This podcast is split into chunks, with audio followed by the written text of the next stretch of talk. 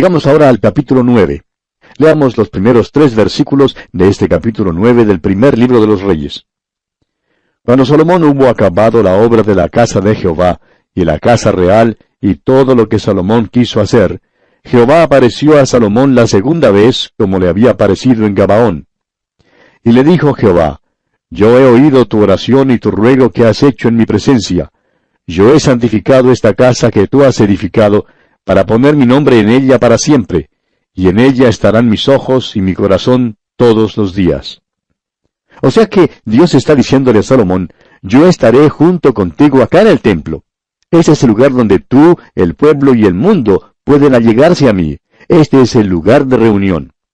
Y continúan los versículos cuatro y cinco diciendo, Y si tú anduvieres delante de mí como anduvo David tu padre, en integridad de corazón y en equidad, haciendo todas las cosas que yo te he mandado, y guardando mis estatutos y mis decretos, yo afirmaré el trono de tu reino sobre Israel para siempre, como hablé a David tu padre diciendo, no faltará varón de tu descendencia en el trono de Israel. Ahora Dios exhorta a Salomón diciéndole, Y si tú anduvieres delante de mí como anduvo David tu padre, yo afirmaré el trono de tu reino sobre Israel para siempre. Esa es una norma humana y no es una norma alta según las normas de Dios.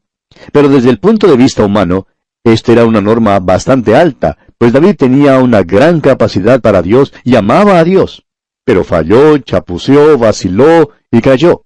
Sin embargo, David se levantó, llegó a Dios en confesión, quiso tener comunión con Dios. Dios le dijo ahora a Salomón que quería que él anduviese delante de él, es decir, delante de Dios, como David su padre había andado en integridad de corazón. David anduvo ante Dios en integridad de corazón. Claro que cayó, pero confesó su pecado y pidió ser limpiado. Su obediencia falló, pero debajo de su desobediencia y falla había una fe que nunca falló. David era recto, anduvo ante Dios en integridad de corazón y en equidad. Y ahora uno ve improbidad e hipocresía en la iglesia, y se revela los domingos por la mañana. Aquí viene un hombre del mundo de los negocios. Ha sido indiferente, no ha servido de buen ejemplo en su hogar. Sin embargo, entra en la iglesia con la Biblia en la mano y habla en cuanto a Dios y en cuanto a la voluntad de Dios y hace uso de toda clase de palabras piadosas. ¿Estará tratando de embaucar a Dios? Amigo oyente, el hombre no puede engañar a Dios. Debe hacer lo que hizo David. Cuéntele, amigo oyente, a Dios cómo fue que el perro se comió la carne. Cuéntele a Dios los hechos tal como son. David anduvo delante de Dios en equidad, haciendo todas las cosas que Dios le había mandado que hiciera. Cuando David falló, hizo una confesión. Hay alguien, amigo oyente, cuyas manos llevan la señal de los clavos y que llevan también el cetro de este universo. Y cuando confesamos nuestros pecados, Él está listo a perdonar y nos perdonará. Prosigamos leyendo ahora los versículos 6 hasta el 9 de este capítulo 9 del primer libro de los Reyes. Continúa Dios hablando a Salomón en esta visión y le dice, Mas si obstinadamente os apartareis de mí, vosotros y vuestros hijos, y no guardareis mis mandamientos y mis estatutos que yo he puesto delante de vosotros, sino que fuereis y sirviereis a dioses ajenos y los adorareis, yo cortaré a Israel de sobre la faz de la tierra que les he entregado, y esta casa que he santificado a mi nombre, yo la echaré de delante de mí, e Israel será por proverbio y refrán a todos los pueblos. Y esta casa, que estaba en estima cualquiera que pase por ella se asombrará y se burlará y dirá, ¿Por qué ha hecho así Jehová a esta tierra y a esta casa? Y dirán, por cuanto dejaron a Jehová su Dios, que había sacado a sus padres de tierra de Egipto, y echaron mano a dioses ajenos, y los adoraron y los sirvieron, por eso ha traído Jehová sobre ellos todo este mal. Y esto ha llegado a acontecer, amigo oyente, de una manera literal. Si usted va al sitio donde una vez el templo estuvo en pie, verá que ha sido destruido. La mezquita de Omar está allí ahora. ¿Por qué se encuentra la tierra de Israel en su condición presente? ¿Por qué está allí la mezquita de Omar? Pues porque Israel abandonó a Dios. Esa es la respuesta. Ahora se nos dice que Salomón tenía un problema con Irán. No creemos que Salomón e Irán se llevaran tan bien como David su padre se había llevado con Irán. Leamos los versículos 10 al 12 de este capítulo 9 del primer libro de los Reyes. Aconteció al cabo de veinte años, cuando Salomón ya había edificado las dos casas, la casa de Jehová y la casa real, para las cuales Hiram, rey de Tiro, había traído a Salomón madera de cedro y de ciprés, y cuanto oro quiso, que el rey Salomón dio a Hiram veinte ciudades en tierra de Galilea. Y salió Hiram de Tiro para ver las ciudades que Salomón le había dado, y no le gustaron. Cuando Hiram vio las veinte ciudades, pensaba que no había recibido el pago completo de todo lo que había hecho por Salomón en la edificación del templo. En realidad hubo una desavenencia y esto causó una brecha entre los dos hombres. Y dijo entonces Hiram aquí en los versículos 13 y 14, y dijo, ¿qué ciudades son estas que me has dado, hermano? Y les puso por nombre la tierra de Kabul, nombre que tiene hasta hoy. E Hiram había enviado al rey ciento veinte talentos de oro. Consideremos ahora la fama de Salomón. Continuemos leyendo los versículos 15 hasta el 19 de este primer libro de los Reyes, capítulo 9. Esta es la razón de la leva que el rey Salomón impuso para edificar la casa de Jehová y su propia casa, y Milo, y el muro de Jerusalén, y Azor, Megiddo y Geser. Faraón el rey de Egipto había subido y tomado a Geser, y la quemó, y dio muerte a los cananeos que habitaban la ciudad, y la dio en dote a su hija la mujer de Salomón. Restauró pues Salomón a Geser y a la baja Bet Orón, a Baalat y a Tadmor en tierra del desierto. Asimismo, todas las ciudades donde Salomón tenía provisiones, y las ciudades de los carros, y las ciudades de la gente de a caballo, y todo lo que Salomón quiso edificar en Jerusalén, en el Líbano, y en toda la tierra de su señorío. Este pasaje describe la extensión del reino de Salomón. Se nos dice también que Salomón empezó a exigir tributos para poder pagar la construcción del templo. Leamos los versículos 20 hasta el 28 ahora.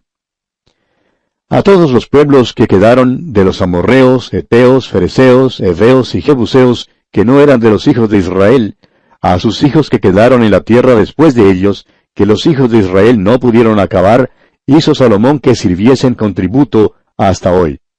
Mas a ninguno de los hijos de Israel impuso Salomón servicio, sino que eran hombres de guerra, o sus criados, sus principales, sus capitanes, comandantes de sus carros, o su gente de a caballo.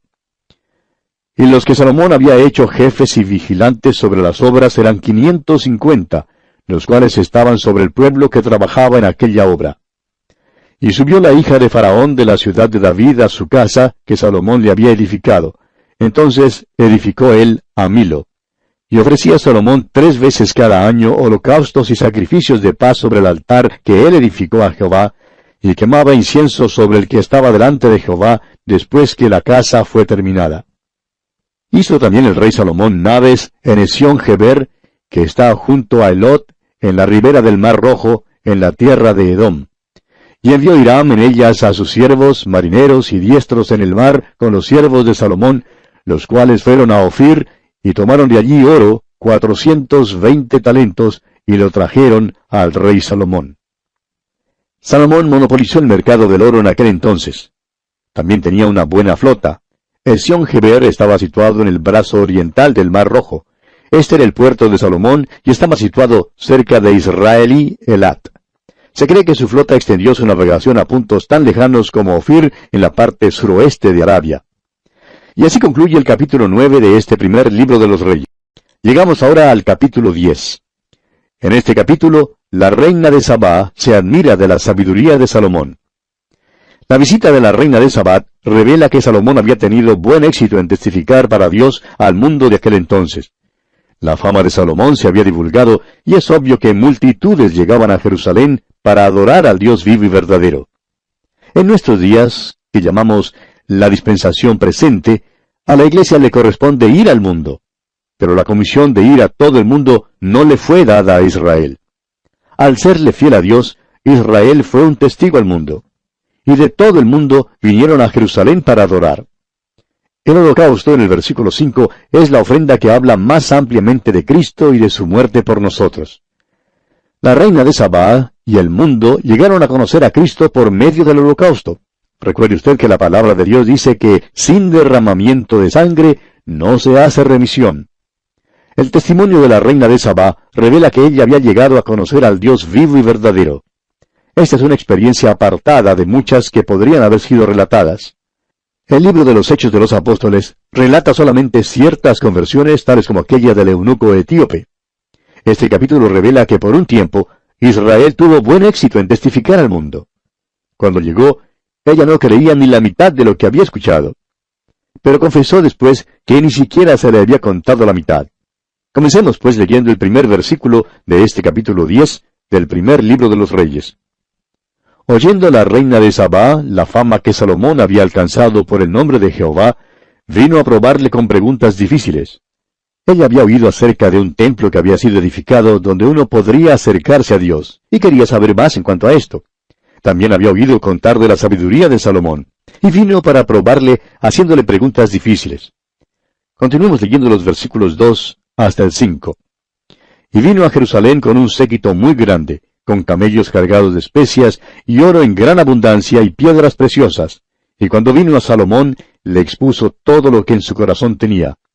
Y Salomón le contestó todas sus preguntas, y nada hubo que el rey no le contestase.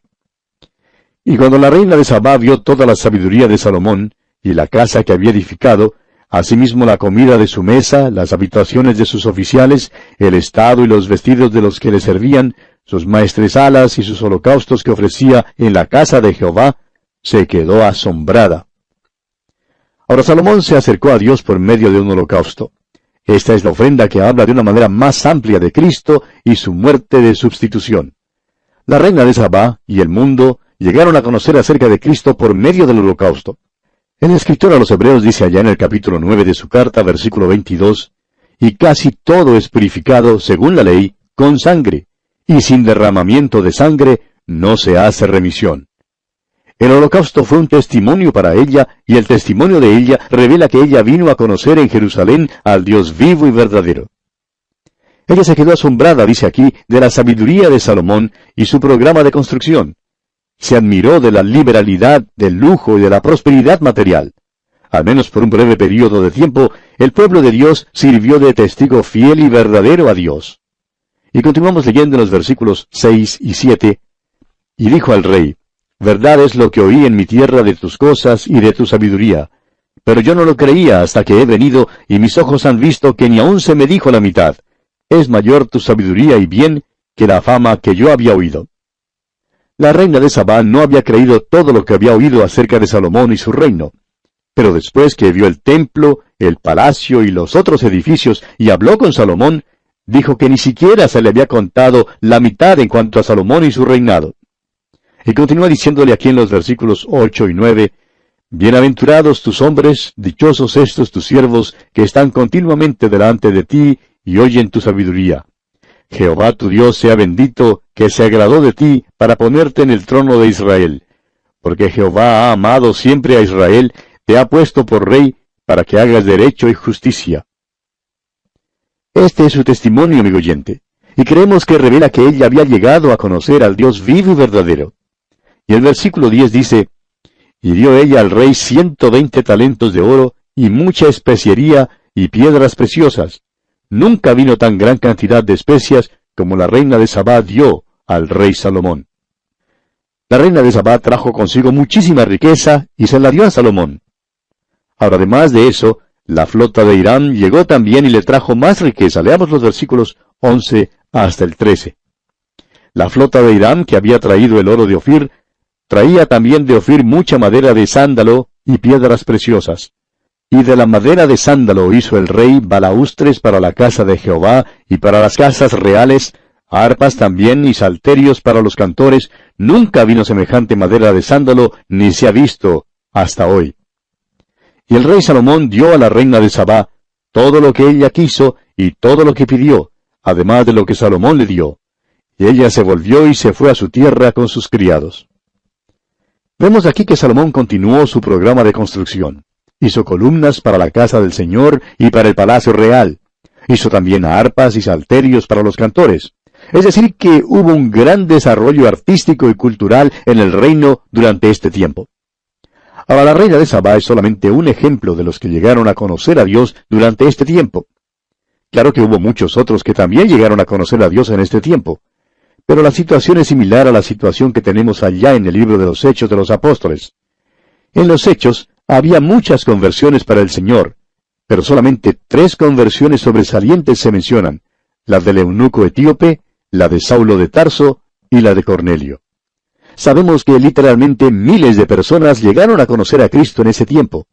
En forma análoga, fueron miles los que vinieron a conocer a Dios por medio del templo en Jerusalén durante los tiempos de Salomón, pero solamente unas pocas conversiones se mencionan en detalle.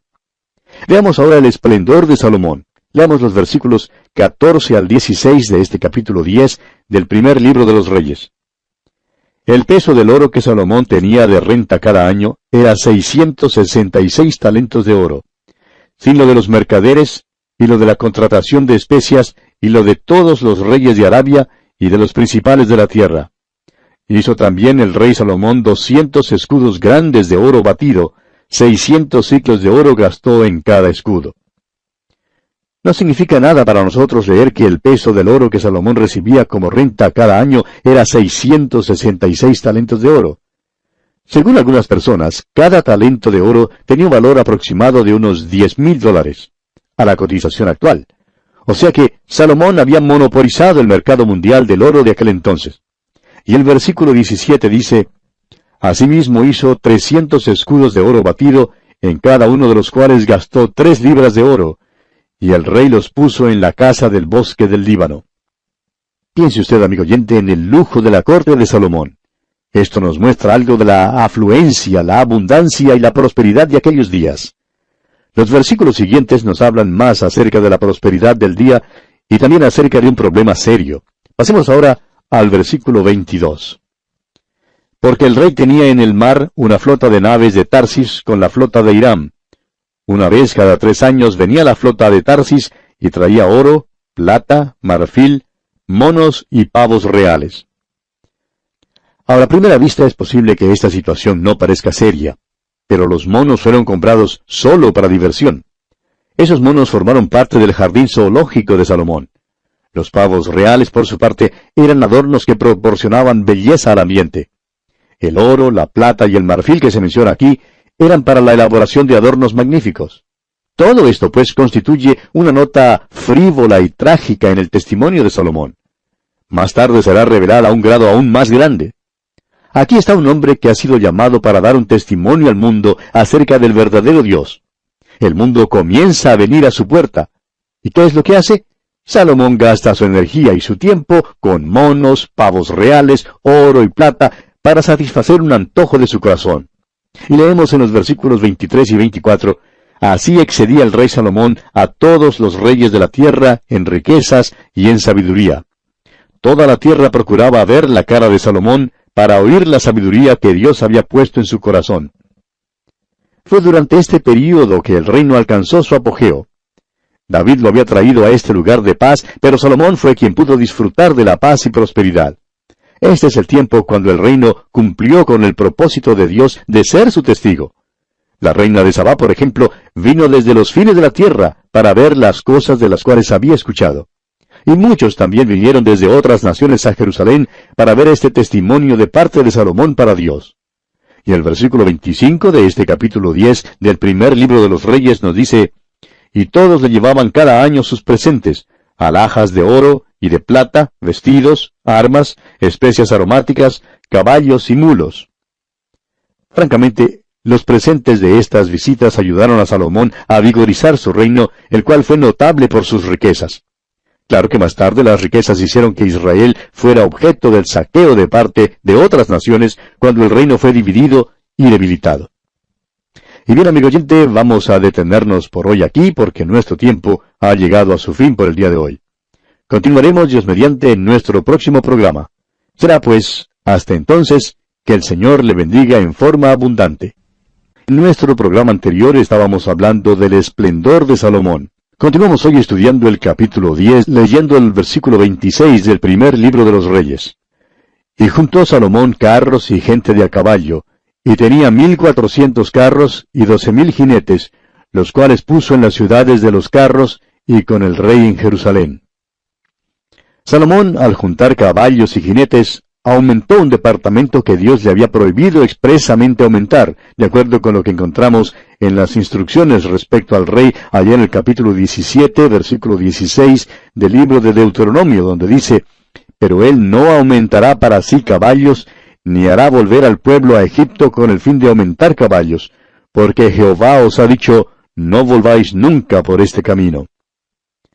Volviendo ahora al capítulo 10 del primer libro de los Reyes, leamos los versículos restantes, los versículos 27 al 29. E hizo el rey que en Jerusalén la plata llegara a ser como piedras, y los cedros como cabraígos de la cefela en abundancia. Y traían de Egipto caballos y lienzos a Salomón, porque la compañía de los mercaderes del rey compraba caballos y lienzos. Y venía y salía de Egipto, el carro por seiscientas piezas de plata, y el caballo por ciento cincuenta, y así los adquirían por mano de ellos todos los reyes de los Eteos y de Siria. Amigo oyente, para concluir este capítulo 10, permítanos hacerle algunas preguntas. ¿En qué se ocupa usted hoy? ¿Está proclamando la palabra de Dios? ¿O se ocupa usted en el negocio de reunir monos? ¿Está pagando más para la diversión que lo que paga por la palabra de Dios? ¿Está gastando usted su dinero en pavos reales para belleza? Desconocemos si usted ya lo sabe, pero es mucho más el dinero que se gasta hoy en día en las preparaciones para belleza que lo que se gasta en la obra del Señor. ¿Y qué le parecen el oro, la plata y las piedras preciosas? ¿Está usted tan ocupado enriqueciéndose que no tiene tiempo para el Señor? Ah, amigo oyente, somos llamados a testificar al mundo. Que Dios tenga misericordia de nosotros si nos ocupamos de otra cosa como los monos y los pavos reales porque eso es una frivolidad tan trágica.